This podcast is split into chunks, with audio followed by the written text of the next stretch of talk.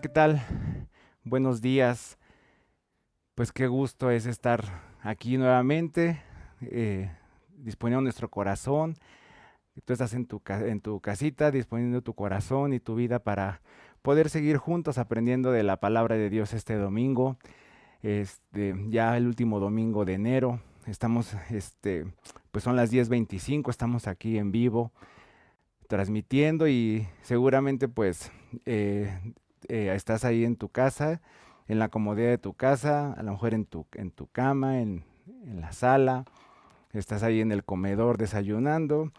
Y pues te digo que todo esto porque pues yo, bueno, también yo lo, yo lo he hecho así. Y bueno, pues aprender a disfrutar este momento, ¿no? Que a veces no es como eh, lo más este, óptimo. Está padre porque estamos un poquito más cómodos a lo mejor, pero, pero siempre es mejor estar todos reunidos eh, como hermanos y disponiendo toda nuestra atención en, en, aprender de la palabra de Dios. Y pues por eso yo te animo que hoy pues dejes de, de, hacer algo que estás haciendo en, en tu casa donde, eh, donde te encuentres y que dispongamos nuestro corazón y, y, vamos a orar y poner este tiempo en las manos de Dios y que sea su palabra la que alumbre nuestra vida, sea su palabra la que alumbre eh, nuestro entendimiento. Señor, te damos muchas gracias por tu bendición, Señor, este, este domingo, Dios.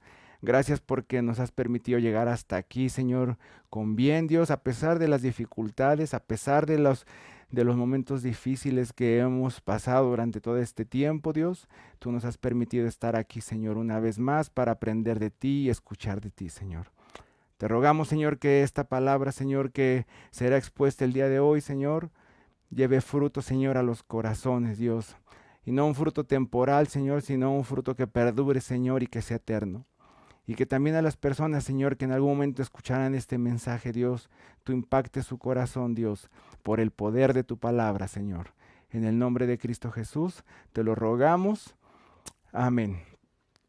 Pues bueno, pues eh, veníamos, eh, veníamos viendo eh, tiempos difíciles, tiempos de tormenta, tiempos de, no sé si recuerden la última enseñanza que di, también este, una antes, dos enseñanzas antes, hablamos de una, de una tormenta que describe el libro de Marcos, donde Jesús pues eh, se duerme y lo despiertan y bueno, ya sabemos la, la historia. Es, una, es un tipo de, tormenta que, y de problemas que pudieron pasar los, los discípulos. pero después aquí en Marcos 6 vamos a ver otro tipo de tormenta que ellos pasan Vamos a ver que es un, eh, a fin de cuentas, las tormentas, eh, los tiempos difíciles, pues en la vida de nosotros pueden ser de diferente manera y son de diferente manera, pero también el actuar de Dios en nuestras tormentas y en los tiempos difíciles también son diferentes. Es decir que en la vida no, no, siempre los momentos, no siempre los momentos difíciles o las pruebas son iguales y, y pues ya hemos visto que que, los, que estas pruebas y momentos difíciles que hemos pasado son producto de, de, nuestras decisiones. Puede ser a lo mejor por una desobediencia o por desobediencia en nuestra vida, una desobediencia constante o un pecado o un pecado constante en nuestra vida que nos llevan a, a que nos llevan a momentos difíciles a, pasar o también o, o, seguir o no seguir un consejo porque Dios de una manera, de un lado a otro, nos está hablando, pero decidimos no seguir el consejo de Dios. Otras tormentas, pues pueden ser otros momentos difíciles, pueden ser ajenas a nosotros, pero sin embargo también nos afectan. Pueden ser ajenas como la inseguridad que se vive a lo mejor en un país, o, una, o la crisis económica o mundial que pudiera, que, pudiera estar en este momento o mejor en el país o en la ciudad donde te encuentras hay una crisis económica, una crisis social, o hay una pandemia simplemente como lo que tú y yo estamos viviendo y o alguna enfermedad o algún padecimiento, pero a fin de cuentas todas ellas nos están, nos están afectando. Pero lo que sí podemos ver es que en todas ellas Dios siempre muestra su amor y muestra su poder, pues porque Dios es, soberano y, y como ya hace tiempo te dije, la pandemia no, no se le salió de, de, las manos a Dios. De la, en la, la, pandemia estaba también en los planes de Dios.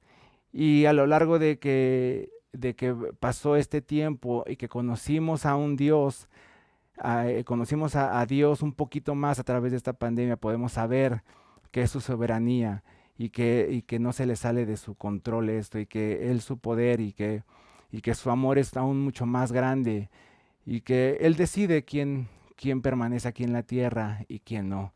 Gracias a Dios por su ayuda, porque hasta aquí nos ha ayudado y hemos, hemos estado aquí y podemos hoy estar aprendiendo un poco más de Él. Eh, vamos, les invito a que vamos a Marcos 6, del 45 al 56. Si tienes ahí tu Biblia ya a la mano, vamos a leer Marcos 6, del, del versículo 45 hasta el final. Enseguida Jesús hizo que sus discípulos lo subieran a la barca y se, le adelantaran, que se subieran a la barca y se adelantaran al otro lado, a, a Bethsaida. Mientras él despedía a la multitud, cuando se despidió fue a la montaña para orar. Al anochecer, la barca se hallaba en medio del lago y Jesús estaba en tierra solo. En la madrugada vio que los discípulos hacían grandes esfuerzos para remar, pues tenían el viento en contra se acercó a ellos caminando sobre el lago e iba a pasarlos de largo.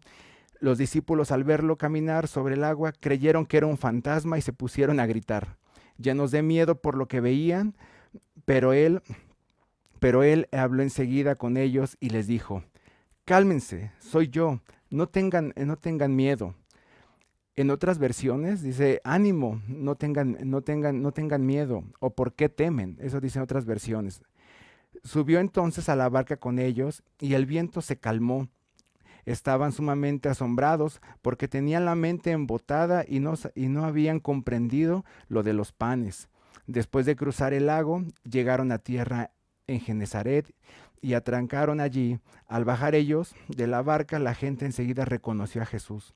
Lo siguieron por toda aquella región y a donde oían que él estaba, le llevaban una en camilla a los que tenían enfermedades y donde quiera que iba en, pueblos, ciudades o caseríos, colocaban a los enfermos en las plazas. Le suplicaban que les permitiera tocar, tocar siquiera el borde de su manto, y quienes lo tocaban quedaban sanos. La, la versión de las Américas es una versión que me gusta mucho y nomás les voy a leer un fragmento que dice que cuando era ya muy tarde sus discípulos se acercaron diciendo, eh, permítame, pero cuando, cuando ellos en el versículo 40, en el versículo 47 dice, al anochecer la barca estaba en medio del mar y él estaba solo en tierra y al verlos remar fatigados, porque el viento les era contrario, como a la cuarta vigilia de la noche. Fue hacia ellos andando sobre el mar y quería eh, pasarles de largo. Pero cuando ellos le vieron andando sobre el mar, pensaron que era un fantasma y se pusieron a gritar, porque todos le vieron y se turbaron. Pero enseguida él habló con ellos y les dijo, Tened ánimo, soy yo, no teman. Y subió con ellos a la barca y el viento se calmó y ellos estaban asombrados en gran manera, porque no habían entendido lo de los panes, sino que su mente estaba embotada. Leí estas dos versiones para que pudiera quedar un poquito más claro el relato que Marcos nos está haciendo aquí y podamos entender un poquito mejor lo que, lo que nos quiere mostrar al, al, enseñarnos esta, esta vivencia de los discípulos, porque es algo que, vamos a, que nos vamos a identificar y es algo que, que yo le pido a Dios que, que en tu corazón y mi corazón se pueda identificar con los discípulos, pero también con la gente de Genezaret y que más adelante vamos a ver cuál fue su reacción. Fíjense que en los momentos difíciles, muy, muy, probablemente o muchas veces nos preguntamos o hay en nuestra mente ciertas preguntas cuando pasamos momentos adversos y decimos, ¿por qué Dios lo permite? ¿Por qué paso lo mismo una y otra vez?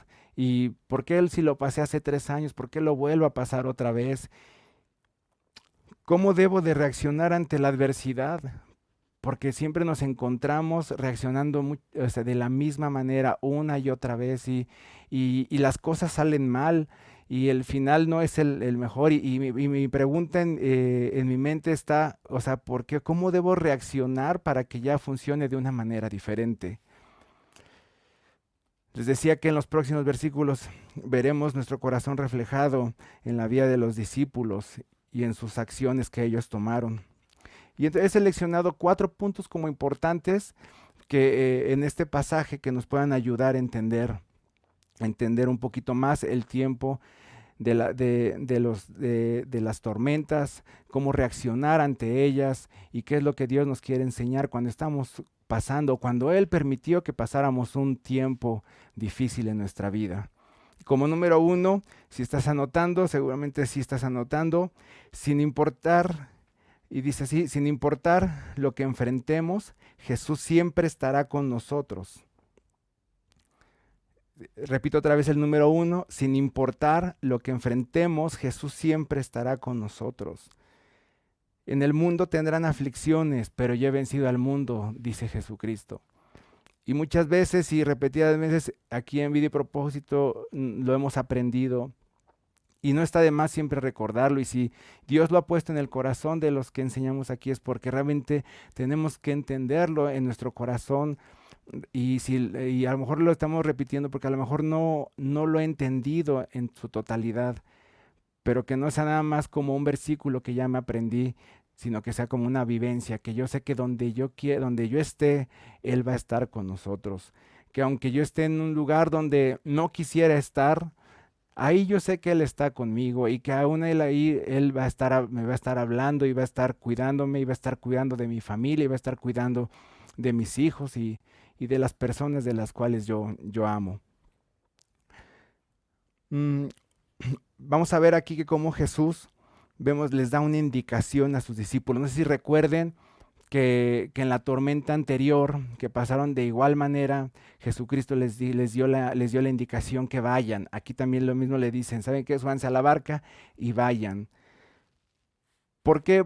O sea, porque muchas veces Dios va a permitir que pasemos ciertas, ciertas circunstancias en nuestra vida para enseñarnos algo. ¿Era una tormenta diferente esta?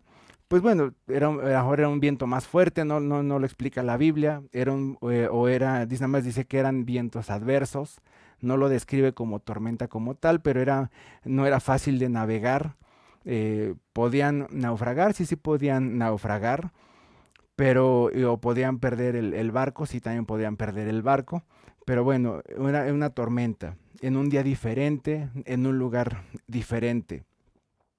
Dice la, dice la Biblia que que sus mentes estaban embotadas, estaban ya cansados y estaba buscando como qué quería decir esa, parte de sus mentes embotadas y es como básicamente ya estaban, eh, estaban eh, como sin filo, dice un diccionario, estaban sin poder percibir, eh, sin poder percibir lo que estaba pasando a su alrededor, porque dice que no podían comprender todavía el, milagro de los panes. Yo me pongo a pensar, no tanto era como el milagro de los, eh, de los, como el hecho de que multiplicó la comida, porque ellos ya habían visto milagros, ellos ya habían visto que Jesucristo convirtió el agua en vino, ya habían visto que había sanado personas, ya habían visto algo sobrenatural en la, este, con Jesucristo, ya lo habían experimentado. Sin embargo, yo, o sea, de acuerdo al capítulo, ellos, ellos lo que les costaba trabajo como judíos entender la, eh, la, misericordia y la compasión de Jesús tuvo por la gente. Porque imagínense, o sea, ellos, o sea, Jesucristo dice, yo vengo a ustedes, o sea, los suyos vino y los suyos no me recibieron. Ok, vino a ustedes, ellos sabían que iba a haber un Mesías que regresaba y ya ellos aceptaron a Jesús como su Mesías porque Él era el Mesías y decían, porque eran judíos, pero de repente Jesucristo se vuelca a una multitud este, momentos antes y les, y, les tiene compasión de ellos y les da palabra de vida y aparte les da de comer. Entonces, imagínate tú como judío, ¿cómo te sentirías en ese momento? Decir, o sea, supone que vienes a nosotros, pero tienes compasión de las multitudes. O sea, porque el corazón humano en este momento de los discípulos les costaba trabajo entender la compasión. A lo mejor tú y yo hoy en día podemos entender que Jesucristo puede tener compasión de, de cualquier persona, porque ya estamos en un momento de gracia, estamos en un momento diferente, pero para ellos les costaba un poco de trabajo identificar. Entonces su mente estaba llena de preguntas y no puedan entender esas cosas que, que solamente con la muerte y con la resurrección de Jesucristo, hoy en día tú y yo podemos entenderlas. También podemos ver que Jesús actúa aquí de diferente manera y como dice la versión de las Américas, dice que primero habló con ellos y que luego la tormenta cesó. En la tormenta anterior, si recuerdas, simplemente lo despiertan, él se levanta, le dice que se calme la tormenta y, la y vino bonanza y se calmó la tormenta. Aquí hace énfasis en que habló primero con ellos. ¿Y qué fue lo que les dijo? Dice, tengan ánimo, no teman. O sea, primero muchas, muchas veces Dios tiene que hablar con nosotros para después va a calmar la tormenta. Y eso es lo que vamos a aprender el día de hoy. Primero hay, hay tormentas, hay momentos difíciles que primero tiene que hablar Dios con nosotros para que después la tormenta se calme.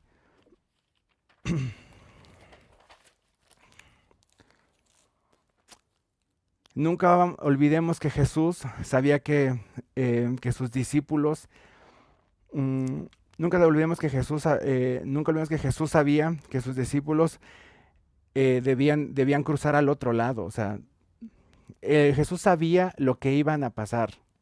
Y de igual manera, Jesucristo sabe lo que va a pasar en nuestra vida. Hoy día podemos traducirlo el que Él sabría que vendrían tiempos contrarios a nuestra vida. Él sabía que iban, que cuando les dijo Jesucristo, ¿saben qué? Váyanse al otro lado. Él ya sabía que iban a venir tiempos adversos. Y de igual manera el día de hoy, Él sabe que a lo mejor mañana, a lo mejor en tres meses, a lo mejor en un año, yo no lo sé, solamente Dios lo sabe tú, y, tú, tu familia, alguna persona cercana pasará un momento difícil que te afectará a ti. Él sabía que venía una pandemia también. Él sabía que venía una enfermedad. También él, él sabía que, y él sabe que viene una enfermedad. Él sabe que viene, que viene un tiempo de crisis económica o un tiempo de crisis personal o también familiar probablemente. Él sabe todo, o sea, él sabe todo eso. Y aún así, nos da la indicación, nos, dice, nos da la indicación adecuada. En nuestra vida debemos caminar sabiendo que Él es soberano, que eso nunca se nos olvide que Él es soberano, que Él sabe todas las cosas, pero también tiene cuidado de nuestra vida. Y tenemos que recorrer ese camino para llegar al punto donde Él nos quiere llevar. Te repito la última parte, tenemos que recorrer ese camino para llegar al punto donde Él nos quiere llevar. ¿Y a dónde nos quiere llevar Dios? Porque también, pues a qué nos quiere llevar Dios. Algo que puedo identificar aquí es que nos puede llevar a que le conozcamos cada día más, a que, le, a que confiemos totalmente en Él. Porque en las adversidades se conoce a Dios también, ¿eh? O sea, es donde muchas veces el ser humano, yo podría decir, Oliver, que tristemente así es, a veces uno conoce más a Dios en los momentos difíciles, porque qué, qué bendiciones cuando en los momentos de plenitud, en los, momentos eh, buenos, por así decirlo, podemos conocer o experimentar a Dios, pero el corazón del hombre, somos necios y, somos un poquito orgullosos y conocemos a Dios más en el tiempo de las dificultades al pasar las pruebas, en tiempos difíciles, puedo conocer quién es Dios. Porque, ¿qué tal cuando a veces en los momentos de, de, un pecado constante en mi vida y hay un arrepentimiento, puedo conocer a un Dios de perdón y de restauración? En un momento de pandemia como la que estamos viviendo, podemos entender y conocer a un Dios soberano, a un, a un Dios, a un Dios soberano que sin importar eh, cualquier tipo de virus. Él decide quién vive y quién no vive, quién, él decide quién está bien y, quién sale adelante aquí en la, en la tierra. Él, él, es el que decide. En momentos de crisis, Dios, o sea, podemos conocer un Dios sustentador. Y de, no me refiero a crisis económica nada más, sino también una crisis emocional. Podemos conocer a un Dios que todos los días me sustenta con su palabra y que mis emociones pueden ser controladas y que mi, y que mi, y que mi ánimo puede ser levantado a través de su palabra. Y conozco a ese Dios sustentador que todos los días me va a dar el alimento que mi alma y que mi corazón necesita. El corazón, el corazón orgulloso del hombre diría, diría, con esto ya me di cuenta de qué estoy hecho. Eso es lo que decimos, ¿no? Cuando pasamos un momento de prueba y la gente, cuando hay un corazón orgulloso, diríamos, es que con esta prueba yo me di cuenta de lo que estoy hecho, de qué madera estoy, este, estoy forjado, ¿no? Entonces así dice, ¿no? Pero realmente el corazón de un hijo de Dios, diríamos, me di cuenta del Padre que tengo. Ese es un corazón humilde, de que yo sé que, que en mi debilidad Dios fue fuerte Y el corazón del hombre es orgulloso y, dice, no, pues yo sé, o luego no ha escuchado, no, es que con esto me di cuenta de qué madera estaba hecho este Pablo o, Raúl, estaban hechos ahí, ¿no? Entonces, pero no, realmente los hijos de Dios debemos de decir que me di cuenta del Dios que tenemos, que Pablo se dio cuenta del Dios que tiene y del, del Dios que ha creído. Los, el número dos, el punto número dos es, los discípulos se, cansaron por luchar, por, de lo que está, eh, por luchar, por lo que estaban enfrentando. Otra vez, los discípulos se cansaron de luchar de lo que estaban enfrentando. Podemos ver en el pasaje cómo los discípulos ya estaban cansados, dice el texto que estaban fatigados de remar de los, de los vientos contrarios. Cómo agota a veces enfrentar los vientos contrarios en nuestra vida. Realmente es muy agotador y tú y yo lo sabemos muy bien, pero también podemos ver que ya estaba por terminar la noche. Dice, dice la Biblia que estaban en la cuarta vigilia, que más o menos es como las 3, de 3 a 6 de la mañana. Eh, seguramente ya estaban ellos remando, de, este, como luchando desde que anochece, porque ya después de las 12 de la noche, más o menos cuando empiezan las tormentas, es como a las 12 o 1 de la mañana empiezan, eh, empieza a ponerse los vientos más fuertes. Pero bueno, no especifica la Biblia, pero si ya estaban cansados es porque ya habían luchado bastante, ya habían remado bastante tiempo contra esos vientos este, adversos. Podríamos pensar que ya es lo último de la noche, pero pronto iba a amanecer igual en, nuestra vida, pues igual a lo mejor ya estamos en lo último, ya estamos en lo último de las secuelas de la pandemia, podría ser, y de todo lo que nos dejó en lo personal, en lo familiar, o en, algún, o en alguna crisis que tú hayas tenido y a lo mejor ya estamos en lo último de la noche, pero pronto pues ya va a amanecer. Pronto vendrá un nuevo día y vendrá un nuevo día para ti y para mí. Ya tenían tiempo luchando, Sabían que ya era lo último de la tormenta, pero ya estaban fatigados, pero luchando con sus propias fuerzas. Ellos estaban luchando con sus propias fuerzas, con lo que sabían. Y no está mal, no está mal, pues uno hace lo que sabe y lo que puede. Pero en cuántas ocasiones así está nuestra vida. Empieza la tormenta y la enfrento en mis fuerzas. Empieza la tormenta y empiezo a luchar en mis propias fuerzas. No necesitamos preguntarnos si nos cansamos de luchar contra la adversidad, ya sabemos que sí, pero sí podemos preguntarnos en el corazón esta mañana que por qué, por qué no clamamos a Jesús como no lo hicieron los discípulos. Ellos no lo hicieron. ¿Por qué no le pidieron ayuda a Jesús? Ellos ya habían experimentado a un Jesús que calmaba las tormentas. Y ok, no estaba Jesús. No le clamaron, no le pidieron ayuda porque no lo vieron. Pero momentos antes, o sea, un día antes o días antes, en el texto dice, la, la historia dice que, que les había dado la autoridad, los había mandado, los había mandado de dos en dos y los había mandado a predicar el Evangelio y les había dado autoridad para hacer milagros. Ellos, con, ellos podrían haber orado a Dios para que calmara la tormenta. no era ajeno, no era ajeno para ellos.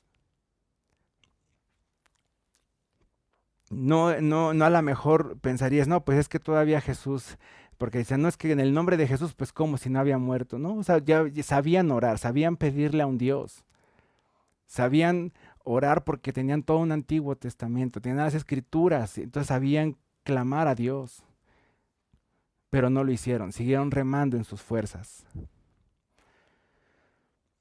En ocasiones no tenemos presente lo que Dios ha hecho en el pasado por nosotros. En pocas palabras, miren, se nos olvida.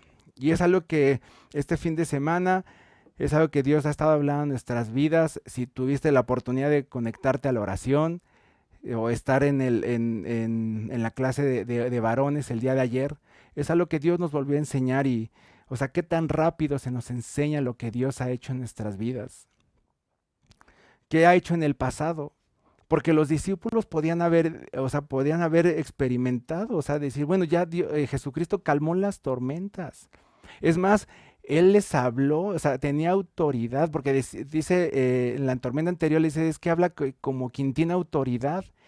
Pasa el momento y les da la autoridad Jesucristo y no lo hace. Tenían la autoridad de poder calmar la tormenta y no lo hicieron. No lo hicieron. Y de igual manera, nosotros se nos olvida lo que hizo, eh, lo que ha hecho Dios en el pasado y nos andamos mordiendo las uñas y tronando los dedos en los tiempos de adversidad y haciendo barbaridad y media porque se nos olvida que en el tiempo pasado Dios ya nos ayudó de una y de otra manera. Se nos olvida que también las personas que nos han compartido mayores a nosotros, que ya han pasado por esta situación, se nos olvida que, que lo que nos compartieron, que Dios les ayudó. Por eso es importantísimo eh, eh, predicar el Evangelio, enseñar a nuestros hijos, enseñar a, nuestros nietos, enseñarles lo que Dios ha hecho porque esas palabras se van a quedar en su corazón y van a saber que Dios ha actuado en el pasado. Lo podemos ver en la escritura, por eso lo hace tan, eh, por eso en la Biblia vemos cómo lo remarca Dios y, dice, el Dios de Abraham, el Dios de Isaac, y como ya ayudé a tus padres, porque es importantísimo que se quede plasmado en los corazones de las nuevas generaciones, se quede plasmado lo que Dios hace. Sí lo que dice aquí, que es lo más importante su palabra. Eso es lo que le vamos a enseñar a los nuestros. Eso es lo que, le voy lo que yo voy a enseñarle a mi, a mi vida misma, a mi corazón mismo cuando la leo. Pero también le voy a enseñar que lo que dice aquí Dios lo ha hecho en mi vida. Eso le voy a enseñar a mis hijas, eso le voy a enseñar a, mi esposa lo que ha hecho. Y se va a quedar ahí en sus corazones. Para cuando ellos tengan una dificultad se acuerden que, ah, sí, Dios, Dios actúa en la vida de mis padres, Dios actúa en la vida de mis abuelos. Entonces no tengo por qué preocuparme porque sé que hay un Dios que hace la obra. Yo te pregunto hoy, ¿Qué ha hecho Dios por nosotros en el pasado en situaciones semejantes a la que estamos pasando hoy? A lo mejor tus vientos adversos pueden ser parecidos o pueden ser diferentes, pero el hecho es que Dios siempre nos ha ayudado. ¿Qué ha hecho Dios por nosotros? Pregúntate eso. ¿Qué ha hecho Dios en el área de la salud en nuestra vida? ¿Qué ha hecho Dios en tu salud? Hoy yo, he aprendido cuando he pasado momentos de, crisis, cuando tuve una, una peritonitis, pude aprender que mi vida estaba en Él, que estaba en Él y que pues yo por más que pudiera hacer, por lo más que pudieran hacer los médicos, pues eh, mi vida estaba completamente en Él. En el área de las finanzas, o sea, ¿qué ha hecho en el pasado? Te podemos, nos podemos preguntar, me dio sabiduría para administrar para administrar recursos, ya sean pocos, sean muchos, pero esa sabiduría es la que, la que Dios me dio. Y cuando pudiera venir otro momento de crisis, voy a recurrir a pedirle otra vez sabiduría a Dios para ese momento adverso de crisis nuevamente. Porque no estamos, no, eh, no, estamos exentos de que podamos tener otro tiempo de, crisis, de crisis de salud o crisis económica o crisis personal. ¿O qué tal en mis relaciones personales? De que tengo, a lo mejor tienes, o sea, tienes un esposo enojón, peleonero, pero ya aprendí que en el pasado Dios me habló y como dice en su palabra, en lo que a mí respecta, está en paz con los demás. Ya no, le voy, ya no voy a andar yo pagando mal por mal ni contestándole, sino que Dios me dé sabiduría y palabras correctas para contestarle a mi esposo, a mi esposa y no crear un conflicto aún más fuerte. ¿Qué ha hecho Dios por ti en el pasado? Nos podemos preguntar el día de hoy.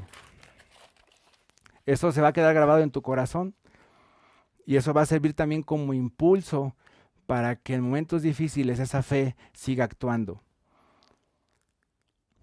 Durante un momento de dificultad, mi esperanza y mi clamor deben estar en Dios de principio a fin no sé, esto me gustaría que lo anotaras, que dijeras, durante un momento de dificultad, mi esperanza y mi clamor deben estar en Dios de principio a fin. No podemos estar nada más ahí eh, a medias. Eh, yo lo veo en la vida de las personas que cuando tienen un problema van a la congregación y ahora sí me voy a ir a reunir y ahora sí voy a leer la Biblia y a medida que va apaciguando la tormenta, pareciera que Dios ya les dijo, bueno, pues ya se pueden ir. Y a veces tomamos nada más la congregación como los pits, como en, los, en las carreras de auto, nada más cuando ya necesitamos que nos cambien, que nos cambien este, los neumáticos. Así nada más dejamos, pensamos que la congregación, el reunirnos, es como esa área. Y no es así, mis queridos hermanos, no es así. En el como número tres, y esta parte me gusta mucho, las palabras de Jesús que les dice, tened ánimo. Eso les dijo Jesús, tened ánimo. Si lo puedes poner con subrayado, le puedes poner ahí con amarillo, con el color favorito, esa palabra de tener ánimo, porque es lo mismo que hoy esta mañana Jesucristo nos está diciendo, es lo mismo que esta mañana tu corazón te está diciendo, ten ánimo. Ten ánimo a esa adversidad que estás pasando. Y ese ten ánimo no es un échale ganas, no es un échale ganas y una palmadita, no es un ten ánimo de motivación, no es, una, no es un de los optimistas tampoco. La palabra ánimo, que es de la, eh, viene del verbo tarso, significa confianza contentamiento y de buena gana. Te lo voy a repetir, la palabra ánimo en este, en este versículo es confianza, contentamiento y de buena gana. Y la confianza es algo que muchas veces perdemos en los tiempos adversos.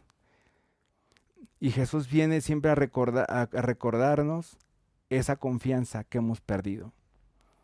La confianza en los tiempos adversos es algo que siempre perdemos. La confianza es la que se pierde. ¿Cuántas veces perdemos la confianza en que Dios nos ayuda y que nos llevará a un lugar mejor y con su ayuda tendrá un final bueno? Perdemos esa confianza totalmente. Y buscamos y buscamos ayuda aquí, allá, en todos lados, menos donde está donde está realmente lo que puede fortalecer nuestra fe y nuestra confianza en Él. Cabe señalar que, que aunque no llegue la sanidad a nuestra vida, hay un lugar donde no, hay, no habrá más enfermedad. Cabe señalar que aunque no llegue esa sanidad a nuestra vida, hay un lugar donde no habrá más enfermedad. Pero el tiempo que esté aquí, mi confianza estará depositada en Dios. Aun cuando no vea a mis, a, mis hijos, a un ser querido rendir su vida a Cristo, confío que la salvación está en Él, no en mí. Está en Él. Te voy a volver a repetir esto. Aunque cuando no vea a mis hijos o a algún ser querido rendir su vida a Cristo, confío que la salvación está en Él y no en mí. Aun cuando te veas solo o sola en la vida, puedes confiar y experimentar cómo Dios llena esas ausencias de tu vida de muchas maneras. Simplemente a través de su palabra y de la fe que tú tienes, de que tú sabes que Él está con Él, o a través de personas que llegan a tu vida y que llenan eso, eh, eh, que llegan, que llenan esos vacíos que necesita tu corazón. Pero tienes esa confianza. Si hoy tú te ves solo o te ves sola, puedes tener esa confianza de que Él va a suplir esa necesidad en tu vida. También veíamos que veíamos que, la, que, esta parte de la palabra que es tarso es un contentamiento y es una actitud del corazón, el contentamiento. La actitud que hay en mi corazón, o sea, ¿cuál es? ¿Qué actitud hay en mi corazón al estar pasando por una adversidad? ¿Te has preguntado? ¿Cuál es la actitud que hay en mi corazón? probablemente algunos discípulos podrían haber pensado, a ver, si Jesús sabía que había vientos adversos, ¿por qué me mandó? O sea, estamos en la obra del reino, porque pues así les decía Jesucristo, y miren lo que estamos viviendo. Le ha de haber dicho Judas a Juan, ¿verdad? Bueno, quién sabe, siempre le cargamos todo al pobre Judas. Pero estamos, o sea, eh, estamos en la obra del reino y vean lo que estamos viviendo. Hoy día podemos pensar algo similar a lo que ellos pensaban o las actitudes que ellos tenían. Si Dios es proveedor, ¿por qué tengo esta crisis? Si lo leo en la Biblia. Si es sanador, ¿por qué sigo padeciendo de una enfermedad? ¿Por qué si Dios cambia el corazón, ¿por qué no cambia el de mi hijo o el de mi hija? ¿O el de mi esposa o el de mi esposo? ¿Por qué cuando decido seguir a Cristo me pasan cosas feas? Ahí sí yo te digo que seguir a Cristo no es garantía de que nos van a pasar cosas bonitas. Si tú lees los evangelios y lees simplemente el libro de los hechos, te vas a dar cuenta que no son cosas bonitas. Y es más, antes de que, si tú has decidido seguir a Cristo, si tú has, o quieres seguir a decidir a Cristo, te animaría a que leyeras los evangelios y el libro de hechos y te dieras cuenta si realmente le vamos a entrar a los, a los moquetazos, como dicen, porque no son cosas bonitas, pero sí con gran gloria. No aquí, probablemente no muchas cosas aquí, pero sí allá en el reino. Tantos cuestionamientos que nos hacemos, que pasan en nuestra mente y que nos mantienen botados también muchas veces. Pero estoy convencido que en oración y que a través de su palabra encontraremos estas respuestas que tanto se cuestiona nuestro corazón. Todas esas preguntas que nos hemos hecho, te aseguro que orando y, leyendo su palabra vas a encontrar esas respuestas. Y aun si no encontraras una respuesta a tantas preguntas en tu corazón en los tiempos de adversidad, te aseguro que vas a encontrar una paz de Dios, el por cual tú todavía no, es necesario o, o Dios no ha permitido que sepamos cuál es la respuesta a esa pregunta. Santiago 5.13 dice algo muy bonito y muy simple. Santiago 5.13 dice, ¿está afligido alguno entre ustedes? ¿Qué debo hacer? Que ore. ¿Está alguno de buen ánimo? Que cante alabanzas. ¿Qué, debe de hacer el que está pasando tormentas? Que ore. Y aquí con el entendido que oración no solamente es llegar y tener un monólogo con Dios y estar hablando y Señor y te pido y te no, sino es una es un es una conversación con Dios. Es en el de que yo escucho a Dios, yo te expreso, yo, o sea, eso es lo que me está pasando, qué es lo que necesito hacer. ¿Qué es lo que, qué es lo que Pablo, este, Santiago nos está recomendando aquí? que el que tenga aflicciones, que el que esté pasando tormentas, que ore. ¿Qué hacemos? Muchas veces,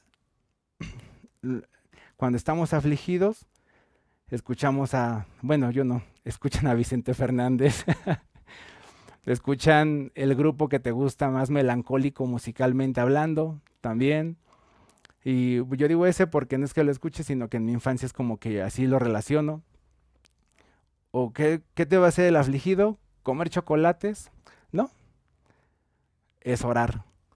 ¿Qué es lo que debe de hacer el afligido cuando estás pasando en tormentas? Ir con, el, ir con, con todos los psicólogos es orar. Si Dios te dice que vayas con alguno, pues entonces será el resultado de lo que, de lo que oraste y de lo que Dios te dijo que hicieras. Pero lo primero que debes de hacer es estar en oración con Dios. Yo me preguntaba al estar preparando esta, esta, eh, esta, esta conferencia y viviendo lo del, lo del viernes y de la oración, yo decía entonces en vida y yo creo que no hay personas afligidas. Porque entonces si hubiera, si hubiera personas afligidas, estuviéramos todos conectados en la oración, buscando la guianza de Dios. Seguramente, a lo mejor dije, no, entonces sí, somos realmente pocos los que estamos afligidos. Es un poco de sarcasmo, pero tristemente así es. Llegamos a Dios, a consultar a Dios, simplemente cuando ya realmente ya no podemos más. Y no desde el principio que inició la tormenta, estamos dependiendo de Él. Entonces, ¿qué tiene que hacer el afligido? Orar. Y cuando esté contento, no dice que tengamos que dejar de ir a la congregación, ni dejar de escuchar su palabra, ni, ni, ni, ni dejar a Dios a un lado. Que dice, cante alabanzas a Él, teniendo un agradecimiento constante hacia el Dios que puede y que hace las cosas. También les dice Jesús, no teman, les dijo Jesús. Los discípulos no solo no confiaban en Jesús en ese momento, ni siquiera lo consideraron. Los discípulos no solo no confiaron en Jesús, ni siquiera lo consideraron. Estaban remando de acuerdo a sus capacidades.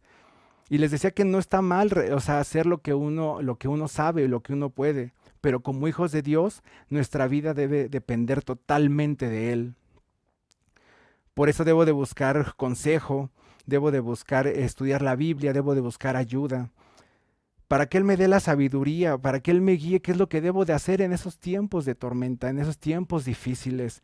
A lo mejor qué, remo debo usar o qué remos debo usar para poder salir de la tormenta. Si tengo que subir la vela o tengo que bajarla o tengo que anclar o tirar a alguien, ¿no? También ahí, o sea, tirar a alguien ahí del barco, pues para que tirar a lo mejor a alguien en una relación que me está causando muchos problemas. A lo mejor tengo que tirarlo del barco para que ya pueda salir de esto. Puede ser una relación enfermiza también. Tantas cosas que podemos aprender de este, de este capítulo. El temor es el peor enemigo de la fe. El temor es el peor enemigo de la confianza. Porque fíjate, Dios te dice, ve por este camino y el temor te dice, no, ¿qué tal si me pasa algo? ¿Qué tal si me pasa algo? Pero Dios ya te dijo, no, pero ¿qué tal si me pasa algo? Tú perdona y bendícelo, te dice Dios. No, ¿qué tal si me vuelve a hacer lo mismo? Mejor no, mejor no. Entonces ahí está el temor. Bendice a otros con lo que tienes, con un corazón contento y el temor, no, ¿qué tal? ¿Qué tal si me falta para terminar la quincena? ¿Qué tal si me falta para, para mis ahorros o no voy a ahorrar igual? Si alcanzan a ver? O sea, el temor es el peor enemigo de la confianza. Y me voy a apurar porque ya antes de terminar. Dios es el que Dios es el que hará, eh, es el que a veces nos dice, fíjense, nos es momento de cambiar de trabajo. Y el temor dice a veces, no, ¿qué tal si pierdo mi estabilidad? Y si no consigo, y a lo mejor ese trabajo es lo que te está costando, eh, te está llevando una tormenta en tu vida. Y te dice, ¿sabes qué? Es lo que te está causando una, vientos contrarios en tu vida, en tus relaciones, en, todo. Y te dice, ah, es momento de cambiar de trabajo. Pero el temor, te dices, no, ¿qué tal si no encuentro otro? Por eso es importante siempre confiar en Dios y no temer. Cuando, hay, cuando no hay esa confianza y búsqueda de Dios, seguramente viviremos con temor en nuestro corazón. Cuando no hay esa confianza y búsqueda de Dios, vamos a vivir con temor en nuestro corazón y en cada decisión que, estemos tomando. ¿En qué, áreas de, ¿En qué áreas de tu vida vives con temor? Puedes anotar ahí. A lo mejor no las vas a contestar ahorita, pero pregúntatelas después cuando estés reflexionando otra vez o cuando vuelvas a escuchar esta enseñanza, ¿en qué áreas vivo con temor? Vivo, a lo mejor un ejemplo te pongo rápido, con temor con mis hijos, que si les va a pasar algo en la calle, pues Dios tiene el control de ellos, Dios los ama más. O en mi salud, pues Él decide, ¿en qué, qué áreas? ¿Qué áreas? ¿Qué áreas es la que tengo temor?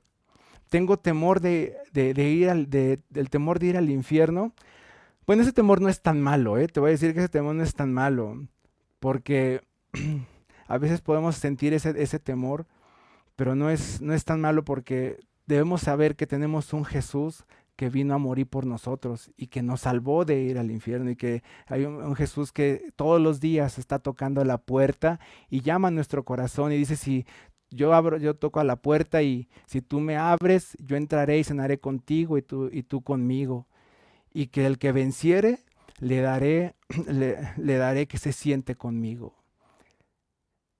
Y, que, y al que venciere. Y eso me anima a poder saber, a poder seguir, a seguir luchando, aunque yo quiero vencer y llegar a ese momento. Porque si yo no venzo, yo no voy a estar con Jesucristo. Yo estaré en otro lado. Pero tenemos un Jesús que nos libró del infierno. Y no debo tener temor por eso. Está bien que lo tengamos, sí, porque nos anima a seguir luchando, a seguir buscando santidad, a seguir buscando de Él. Pero tenemos ese Jesús lleno de gracia y de misericordia. Y como número cuatro, y termino con esto, debemos reconocer a Jesús. Aprendemos de la, vamos a aprender de la gente de Genezaret, que dice que llegaron y reconocieron a Jesús a lo mejor porque habían escuchado de otros, porque o, lo habían visto, o sea, dijeron, ya va a venir Jesús, porque Jesús hace milagros, porque Jesús hace esto, y porque hay un hombre que, que sana. O unos ya lo habían visto, ya habían ido a ese lugar y lo habían visto en algún otro lado. Pero, en, o sea, pero lo que me gusta de la gente de Genezaret es que enseguida reaccionaron y llevaron a los enfermos, llevaron a los necesitados, Saben, ellos no pensaron en ellos. El texto dice que no, que llevaron a los enfermos luego, luego, ante los pies de Jesucristo. Y que Jesús los sanó. Y a veces tú y yo, a veces cuando, cuando reconocemos a Jesús, en lo que a veces menos pensamos es en las personas, en las otras personas. Y debemos de pensar también en los necesitados cuando hay un reconocimiento pleno en mi corazón de Jesucristo, dejo de pensar un poco en mí y pienso en los demás. Pienso que mis hijas necesitan de Cristo. Pienso que mi esposa necesita de Cristo. Al igual que mi esposa sabe que dice, Oliver necesita de Cristo. Yo sé que, que, que Pablo necesita de Cristo, que con el que trabajo necesita de Cristo con la gente que convivo todos los días necesitan de Cristo. Y entonces los voy a llevar para que conozcan a Jesús. Mira, es el, ya sé que Él es el que hace los milagros, Él que es el que hace, el, el que hace la obra. No nada más se quedaron escuchando ahí las bienaventuranzas, no se quedaron ahí escuchando a ver qué tenía para mí, palabras bonitas, que nada más, a veces nada más el escuchar, queremos escuchar de Dios nada más para, para sentirnos bien, y lo único que sirve es para que nuestro ego crezca y no realmente para que mi corazón mengue y, vea por los otros. Aprendamos de las personas de Genezaret. ¿Y sabías que Genezaret significa jardín fructífero? Qué padre, ¿no? Que significa jardín fructífero. Y podría decirte que es como jardín fructífero, como, ay, sí, ya llegó a la felicidad, ¿no? Yo, como te decía hace rato, seguir a Jesucristo no te lleva a una felicidad sí te lleva a una plenitud, eso sí te lleva, pero a una felicidad no. Pero es una, es una plenitud donde tú entras, en una, vienes de una adversidad de tiempos contrarios de depresión, pero ahora puedes ayudar a otros y puedes comprender a otros. Vienes de un momento de crisis, de crisis económica, una crisis personal, pero puedes bendecir a otros también a lo mejor con tus recursos, en otro tiempo te faltó, ahora ya puedes bendecir a otros. Es una, es este, el, ser fructífero, es, es el, llegar a un lugar como Genezaret, es como llegar a un jardín donde cuando pasa la tormenta, llego a un jardín a dar fruto, llego a un lugar de llevar fruto, es una acción que trae fruto en sí mismo. Entonces todo lo que yo voy a hacer va a fructificar. Lo que aprendí en, la, en la tormenta, ahora va a llevar un fruto y voy a poder ayudar a los demás. Qué bendiciones que podamos llegar a ese jardín este, fructífero. Y claro, puedes eh, en, tu, en la próxima reflexión que estés escuchando otra vez, te puedes también pensar ya en qué momento Dios me trajo a jardines fructíferos en mi vida. Y le puedes dar gracias y alabar a Dios por eso, que Él te ha llevado a ese lugar. Ahí nos quiere llevar Dios. Ahí nos quiere llevar Dios a ese jardín fructífero. Pero por el momento sin importar la adversidad que estemos pasando, sin importar el tiempo que llevamos luchando, este es un buen día para reconocer a Jesús en nuestra vida o en esas áreas que estamos pasando tormentas. Si tú estás escuchando por primera vez este mensaje o no has reconocido a Jesús, es un buen momento para que reconozcas a Jesús en tu corazón y le digas, ¿sabes qué Jesús? Yo quiero rendirte mi vida a ti. Yo quiero rendirte mi vida a ti y que tomes el control de mi vida y que me ayudes a salir de esta tormenta que estoy pasando. Porque sé que cuando me lleves a un buen lugar, ahí voy a aprender aún todavía más de ti. No sabemos cuánto tiempo tarde en amanecer, no lo sabemos cuánto tiempo estás pasando por algún momento de oscuridad, o cuánto tarde tu corazón o mi corazón en ser animado sin importar todo aquello que mencioné, aún el cansancio de remar con los vientos contrarios, debo de confiar todos los días de mi vida, como dice el salmista en el Salmo 18:28. Tú, Señor, mantienes mi lámpara encendida, tú mi, Dios, iluminas mis tinieblas. Mi querido hermano, no se trata de ti, no se trata de mí, se trata de Él. Él permitió que pasáramos ciertas, o ha permitido, o permitirá que pasemos ciertas circunstancias difíciles. Pero siempre nos va a llevar a buen puerto, siempre nos va a llevar a un buen jardín fructífero. Pero mientras pase eso, nuestra vida puede estar clamando y diciéndole, tú Señor, mantienes mi lámpara encendida, tú Dios mío, iluminas mis tinieblas. Señor, te damos muchas gracias por tu palabra esta mañana, Dios. Gracias por, por animar el corazón de las personas que hoy están pasando un momento de aflicción, que están cansadas de luchar contra vientos contrarios, Dios, en su vida, Señor, una y otra vez, Señor. Señor, te pido por ellos, Señor, que tú les des ánimo, que les des fortaleza, que les des que les sabiduría para enfrentar, Señor, las circunstancias difíciles, Señor. Aún los que se han quedado sin remo y sin vela, Señor, y que no saben cómo hacerlo y que tienen una impotencia en su corazón, Señor, para superar la adversidad, Señor. Te pido, Señor, que tú llegues esta mañana, Dios, y hables a su corazón, así como tú hablaste con los discípulos y entendieron y la, y la, y la, y la tormenta cesó, Dios. Habla a sus corazones, Dios. Habla sus corazones, Dios, en estos días. En el nombre de Jesús, Señor, te lo pido.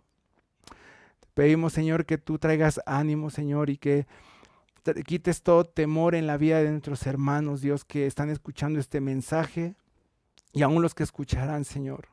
Ayúdales a entender, Dios, que tú estás con nosotros, Dios, y que tú estando con nosotros no, no, tú echas fuera todo el temor, Dios, porque ese amor que tú tienes por nosotros está, está en nosotros y actúa en nosotros, Dios. Ayúdanos, Señor, a caminar sin temor y confiando todos los días de nuestra vida. No solamente, Señor, cuando ya nos vamos a caer, Dios, sino cuando estemos firmes o cuando consideremos que estemos firmes, Dios, porque no podemos considerarnos que estar firmes todo el tiempo, pero aun cuando veamos que las cosas son, están en calma, están en bonanza, Señor, que nuestro corazón siempre esté dependiendo de ti, Señor, en todo momento, Padre. En el nombre de Cristo Jesús, Señor. Anima los corazones. En el nombre de Jesús. Te lo rogamos. Amén.